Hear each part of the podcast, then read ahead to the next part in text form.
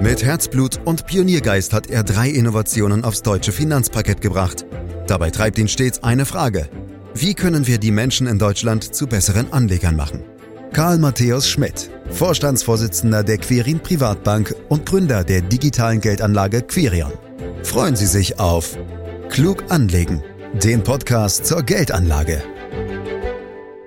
Lieber Eigentümer als Gläubiger. Das sagen viele Aktienfans, wenn sie mit Anleihebesitzern über Chancen und Risiken der jeweiligen Anlageklasse diskutieren. Eben weil sie lieber einen Anteil am Unternehmen besitzen, als ihr Geld zu verleihen. Doch auch Anleihen können durchaus ihre Berechtigung in einem gut strukturierten Depot haben, zumal es sie mittlerweile in ganz unterschiedlichen Facetten gibt. In diesem Podcast wollen wir uns zunächst auf Staatsanleihen konzentrieren, fragen dazu einmal mehr an Karl Matthäus Schmidt, Vorstandsvorsitzender der Quirin Privatbank AG und Gründer der digitalen Geldanlage Quirion. Hallo Karl. Hallo Andreas. Ja, Karl, Aktien werden am Aktienmarkt gehandelt. Warum in Gottes Namen wechseln Anleihen dann am Rentenmarkt den Besitzer? Ich finde die Frage wirklich witzig, aber äh, du hast schon recht, wenn man die Begriffe so gewohnt ist, dann fällt es einem gar nicht mehr auf, wie ungewöhnlich das manchmal ist. Also, Anleihen werden auf dem Anleihenmarkt gehandelt, auf dem sich der Staat oder Unternehmen Kredite besorgen. Rentenmarkt ist nur eine alternative Bezeichnung dafür, die historischen Ursprung hat. Da Anleihen von jeher einen festen Betrag abwarfen und ein fester Betrag auch Rente heißt, spricht man eben, äh, Andreas, auch von Rentenpapiere. Die entsprechenden Anleger hat man übrigens Rentiers genannt. Rentiers waren damals aber nicht unbedingt Leute im Ruhestand, sondern ganz generell Menschen, die von den Zinsen ihres Vermögens gelebt haben. Also, um es kurz zu machen, die Bezeichnung der Rentenmark geht auf den festen Zinsbetrag, eben die Rente zurück und hat mit dem heutigen Rentner eigentlich nichts mehr zu tun. Was ich aber ganz spannend finde, Andreas, das würde ich dir auch noch äh, gerne erzählen, dass die Rentiers auch Couponschneider genannt wurden, aber nicht, weil sie eben Halsabschneider waren, sondern weil sie eben, um ihre Zinsen zu erhalten, ihre Coupons abgeschnitten haben. Anders als heute gab es äh, früher so eine Art Kreditdokument, das heißt ein Bogen, auf dem die Kreditsumme, die Fälligkeit und der Zinssatz vermerkt war. Und das Besondere dabei war, dass dieser Bestandteil dieses Bogens war eine Reihe von sogenannten Coupons, auf denen der jährliche Zinsbetrag vermerkt war und die man, um die Zinsen zu erhalten, abtrennen und den Kreditnehmern zurückgeben musste. Und ich erinnere mich noch sehr gut, in den 90er Jahren, äh, da gab es auch noch diese Coupons, äh, die wurden dann oft im Safe quasi abgeschirmt von der Steuer verwahrt und die Bankkunden haben dann ihre Coupons abgeschnitten und dann äh, eingelöst. Also ich erinnere mich noch äh, sehr gut dran, das ist gar nicht so lange her. Das ist wirklich spannend, ja, so ein kleiner Exkurs in die Geschichte ist immer gut, einen Gesprächspartner zu haben, der schon bei der Erfindung des Buchdrucks dabei war, Karl. Also insofern freuen wir uns sehr, dass du regelmäßig uns auch mitnimmst in die, in die Geschichte. Aber halten wir doch äh, gleich zu Beginn mal fest, Anleihen haben nichts mit der Rente zu tun und dennoch haben sie für den einen oder anderen ein naja, ich will es vielleicht mal so formulieren, etwas angestaubtes, vielleicht auch langweiliges Image. Wie siehst du denn jetzt die Anleihe im Anlagemix? Ja, ich gebe schon zu, wenn du jetzt gerade auch die Staatsanleihen ansprichst, dass sie nicht mehr so attraktiv sind wie vor paar Jahren, ganz einfach, weil das äh, Zinsniveau doch äh, wesentlich äh, geringer ist. Aber sie sind eben als Stellschraube für das Gesamtrisiko eines Depots unverzichtbar. Also man dämmt da schon insbesondere auch das Risiko, wenn man Aktien hat. Und was aber auch wichtig ist äh, bei Staatsanleihen, also wenn du äh, welche in deinem Depot hast, dass du ähnlich wie bei Aktien eben international investierst und ganz unterschiedliche Anleihen dann am Ende auch im Depot hast. Und per se sollte man dann nicht nur Staatsanleihen, sondern eben auch Unternehmensanleihen in seinem Portfolio halten. Wir werden in einem anderen Podcast ganz ausführlich noch über Unternehmensanleihen sprechen, weil es in der Tat eine sehr, sehr spannende Klasse, ein spannender Sektor im Bereich Anleihen ist. Aber heute wollen wir uns in der Tat mal auf die Staatsanleihe konzentrieren, Karl. In Deutschland auch Bundesanleihe genannt. Was ist das Wesen dieser Anleihen? Warum begibt ein Land überhaupt Anleihen? Also die Herausgabe, man nennt das auch Emission einer Anleihe durch das Unternehmen oder dem Staat, äh, ist eigentlich nichts anderes als die Aufnahme eines Kredites. Also wenn du eine Anleihe von der Bundesrepublik Deutschland kaufst, vergibst du im Grunde genommen an Deutschland einen Kredit. So, also das ist im Grunde genommen, dass der Staat sich Fremdkapital verschafft, um eben Ausgaben zu finanzieren, die er eben nicht durch Steuereinnahmen gedeckt hat. Es ist übrigens interessant, dass nicht nur der Bund Anleihen begibt, sondern auch äh, andere Gebietskörperschaften, Bundesländer, aber auch einzelne Städte. Zum Beispiel auch München hat äh, vor kurzem gerade eine Anleihe begeben. Was ich auch wahnsinnig spannend finde, ist, dass äh, zum Beispiel in Deutschland und in Japan der Anleihemarkt wesentlich größer ist als der Aktienmarkt, aber in der USA es genau umgekehrt ist.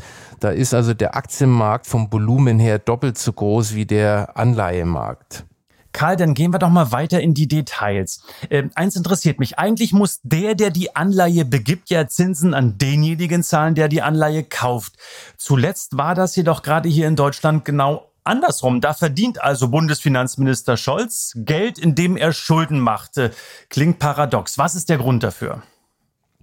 Also Andreas, äh, ich gebe schon zu, wenn du mich vor paar Jahren das gefragt hättest, äh, ich hätte es nicht für möglich gehalten, dass das so weit kommt. Aber was ist der Grund? Das ist ganz einfach. Das ist einfach das Sicherheitsbedürfnis vieler, insbesondere auch europäischer Anleger. Und Deutschland gilt eben in Europa als ein sicherer Hafen. Und deswegen haben insbesondere auch äh, Bewohner der potenziellen europäischen Krisenstaaten in der Finanznummerkrise oder jetzt auch in der Corona-Zeit deutsche Staatsanleihen als Krisenanlage gekauft. Und das hat eben dazu geführt, dass die Kurse der Anleihen steigen und die entsprechenden Zinsen bzw. Renditen sinken. Denn das ist, glaube ich, ein ganz wichtiger Aspekt. Äh, bei Anleihen heißt steigende Kurse, fallende Renditen. Also ist eigentlich, äh, ja, muss man wissen. Hm. Aber Karl, warum kauft überhaupt jemand Anleihen, bei denen er aufgrund von Minuszinsen Geld verliert, wo er es faktisch schon vorher weiß? Wie lässt sich denn das erklären? Ja, wie ich gerade schon gesagt habe, das hat wirklich nur mit diesem Sicherheitsbedürfnis äh, was zu tun, weil die Chancen auf irgendwelche Kurssteigerungen, vor allem bei deutschen Staatsanleihen, sind aus meiner Sicht jetzt äh, wirklich begrenzt, weil sie eben so stark schon angestiegen sind. Äh, bei Unternehmensanleihen, äh, da mag das noch nicht so sein, aber bei deutschen Staatsanleihen ist die Kurschancen echt begrenzt. Äh, ich verstehe es immer noch nicht so ganz offen gesagt, denn ähm, in meiner Welt ist es so, dass ich, wenn ich jemandem mein Geld gebe, möchte ich auch ein bisschen mehr zurückhaben. Äh, was ist dann wirklich, ich muss es nochmal fragen, Karl, was ist der Plan der Anleger? Wollen die dann tatsächlich an den Kurssteigerungen der Anleihe verdienen, selbst wenn die Kurssteigerungen nicht mehr so stark ausfallen, wie du gerade gesagt hast? Und der Zinskupon ist am Ende wurscht? Nee, äh, Andreas, ich glaube, es geht wirklich um dieses Sicherheitsgefühl. Äh, mhm. Hauptsache, mein Vermögen bleibt erhalten. Es gibt bestimmt auch Anleger, die auf äh, Kursgewinne spekulieren, aber das ist, äh, glaube ich, jetzt wirklich mit deutschen Staatsanleihen nicht mehr wirklich äh, möglich, sondern wenn im sogenannten High-Yield-Bereich, das sind eben Anleihen von Unternehmen oder auch Staaten, deren Renditen aufgrund schlechter Bonität deutlich über den Renditen von deutschen oder auch von US-Anleihen liegen. Und da sind die Kurse natürlich entsprechend tiefer und da hast du dann tatsächlich schon das Potenzial von Kursgewinne, aber das ist natürlich sehr spekulativ. Und ich würde das jetzt nicht wirklich einen äh, Anleger empfehlen, weil er äh, ja da Einzeltitel kaufen muss und dann eben keine wirkliche Risikostreuung äh, über sein Vermögen herstellen kann, wenn ich mal davon ausgehe, dass das Vermögen nicht riesengroß ist. Karl, machen wir es doch vielleicht noch ein Stück weit genauer. Wann, in welchem Umfang steigt denn der Kurs einer Staatsanleihe überhaupt und wann verliert er? Und ich hätte ganz gern vielleicht von dir noch eine Parallele zu den Kursbewegungen einer Aktie erklärt. Vielleicht kann man daraus ja noch ein bisschen was ableiten. Ja, wie ich schon erklärt habe, gilt grundsätzlich steigende Kurse heißt fallende Renditen. Das heißt, im Grunde muss man sich nur überlegen, ob das ökonomische Umfeld eher für steigende oder eher für sinkende Zinsen spricht. Also wenn tendenziell fallende Zinsen erwartet werden können, sind Anleihen ein Kauf. Denn dann kann man mit ihnen neben den laufenden Zinsen auch noch Kursgewinne verdienen. Aber das ist eben leichter gesagt als getan. An Zinsprognosen sind genauso viele schon gescheitert wie an den Aktienmarktprognosen. Und deswegen würde ich tatsächlich sagen, lieber Finger weg. Und für mich haben die Anleihen oder Rentenpapiere wirklich eher sozusagen einen dämpfenden Charakter auf das, äh, auf den Anteil, den ich in, in Aktien investiert habe. Also Vielleicht nochmal andersrum beantwortet. Der Volksmund glaubt, dass wenn die Renditen fallen, die Aktien steigen. Das muss aber nicht so sein. Trotz alledem sind natürlich niedrige Zinsen immer ganz gut für Aktien. Mhm. Das ist wirklich eine schwierige Materie, muss ich zugeben. Vielleicht darf ich die Frage daher nochmal anders stellen, Karl, ähm, auch im Sinne all unserer Zuhörerinnen und Zuhörer. Wann ist es eine gute Zeit, Anleihen zu kaufen äh, und wann sollte man eher verkaufen? Ja, du weißt, Andreas, äh, von mir gibt's wirklich keine Timing-Tipps. Äh, von der Seite muss ich mich mhm. da äh, zurückhalten. Aber theoretisch gilt, Hochzinsphasen sind gute Kaufgelegenheiten und Tiefzinsphasen sind Verkaufsgelegenheiten. Aber wie gesagt, theoretisch, die Praxis zeigt, dass wir über zehn Jahre Niedrigzinsen haben und Anleihen waren trotzdem ein relativ gutes Geschäft. Und das Problem liegt äh, so oft in den Prognosen, ob es ein Zinstief oder ein Hoch war. Das weiß man halt in der Regel hinterher. Und da kann ich dir auch eine Geschichte aus meinem eigenen Leben erzählen. Also ich war vor, keine Ahnung, acht, äh, zehn Jahren, war ich ganz stolz, dass ich ein äh, Haus finanziert habe mit vier Prozent Zinsen. Das war für mich äh, damals eine echte Gelegenheit. Äh, heute weiß man, ja, es kam noch anders. Ja, das ist deutlich günstiger geworden in den letzten Jahren. Das muss man wirklich sagen. Aber ich würde es gerne nochmal konkret auf dieses Frühjahr münzen, auf die Corona-Crash-Phase. Ähm, wie haben sich deutsche Staatsanleihen in diesem Umfeld geschlagen? Vielleicht kann man daraus ja noch ein bisschen was ableiten. Ja, die deutschen Staatsanleihen waren jetzt in der Corona-Krise wirklich ein Stabilisator und haben auch diese Rolle definitiv erfüllt. Und aufgrund dieses Sicherheitsbedürfnisses im Frühjahr sind also viele in deutsche Staatsanleihen eingestiegen und damit sind die Kurse weiter gestiegen und damit die Renditen nach unten gegangen. Das hat sich mittlerweile ein Stück weit äh, korrigiert, so dass wir insgesamt äh, 2020 eine Seitwärtsbewegung von Zinsen und Kursen haben. Aber die Rolle des Stabilisators, äh, die war definitiv erfüllt.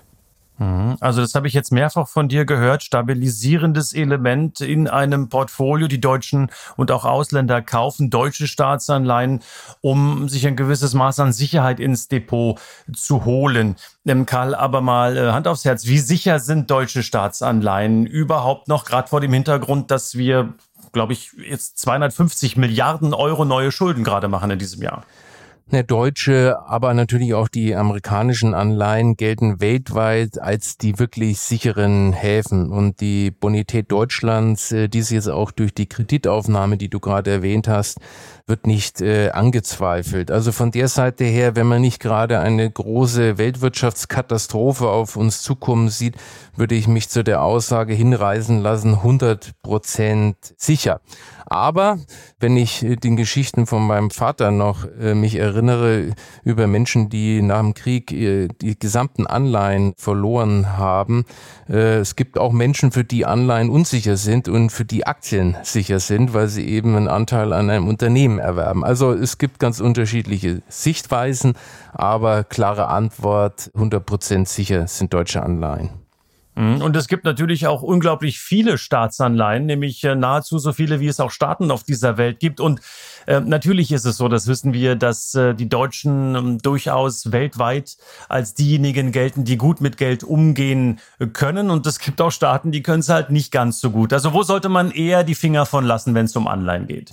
Ja, so wie wir versuchen, unsere Kunden davon abzuhalten, einzelne Aktien zu kaufen, möchte ich dich natürlich, Andreas, auch davon abhalten, einzelne Anleihen aus Hochzinsländern zu kaufen. So, und äh, da gibt es natürlich einige bonitätsschwächere Staaten, wo es auch Anleihen natürlich gibt. Aber man kann diese Diversifizierung im eigenen Vermögen nicht darstellen, weil da müsstest du schon irgendwo so vielleicht 20, 30 Anleihen kaufen, umso zusammen breit diversifiziert äh, sein und das funktioniert in der Regel halt äh, mit einem normalen Vermögen nicht. Also von der Seite, ich würde dich äh, erstmal davon abhalten, einzelne Hochzinsanleihen von Ländern zu kaufen. Mhm. Also breit streuen heißt auch hier die Devise, um Risiken zu minimieren. Wie sieht denn das Angebot insgesamt von Anleihe-ETFs am Markt aus, Karl? Also mittlerweile sehr gut. Es gibt äh, wirklich für alle interessanten Anleihesegmenten mittlerweile ETFs. Und durch diese breite Steuerung ist es eben aus meiner Sicht auch wirklich ein ideales äh, Produkt. Und von der Seite her, den ETF-Markt äh, sollte man hier definitiv nutzen. Also damit haben wir das Thema Anleihen, denke ich, sehr schön erklärt. Und die letzte Frage, die geht dann doch wieder an den Anleger, Karl. Und da möchte ich auf den allerersten Satz in diesem Podcast zurückkommen, Karl. Bist du jetzt lieber Eigentümer oder doch lieber Gläubiger? Also ganz klare Antwort, lieber Eigentümer, Andreas. Gut, das war eine klare Frage, klare Antwort am Ende. Karl ist lieber Eigentümer als Gläubiger, also er steht mehr auf die Aktie respektive auf Aktien ETFs. Ich sage danke, Karl Matthäus Schmidt, Vorstandsvorsitzender der Quirin Privatbank AG.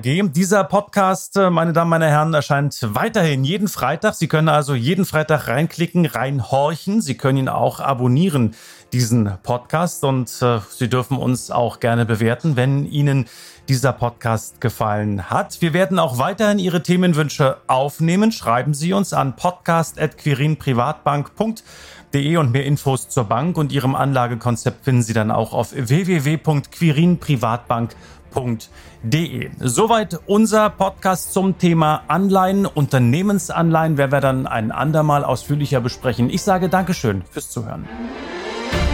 Das war Klug anlegen der Podcast zur Geldanlage der Quirin Privatbank mit dem Vorstandsvorsitzenden Karl Matthäus Schmidt. Wir freuen uns über Ihre Rückmeldungen und Themenwünsche, die Sie uns gerne an podcast.quirinprivatbank.de senden können. Die Quirin Privatbank steht für echte Unabhängigkeit, da sie auf Provisionen und hauseigene Produkte verzichtet. Das innovative Anlagekonzept Marktmeinung Wissen beruht auf bewährten Erkenntnissen der Finanzmarktforschung und investiert frei von Prognosen in den weltweiten Kapitalmarkt. Die Bank unterstützt interessierte Anleger bei der Altersvorsorge und dem langfristigen Vermögensaufbau. Mehr Informationen erhalten Sie unter querinprivatbank.de.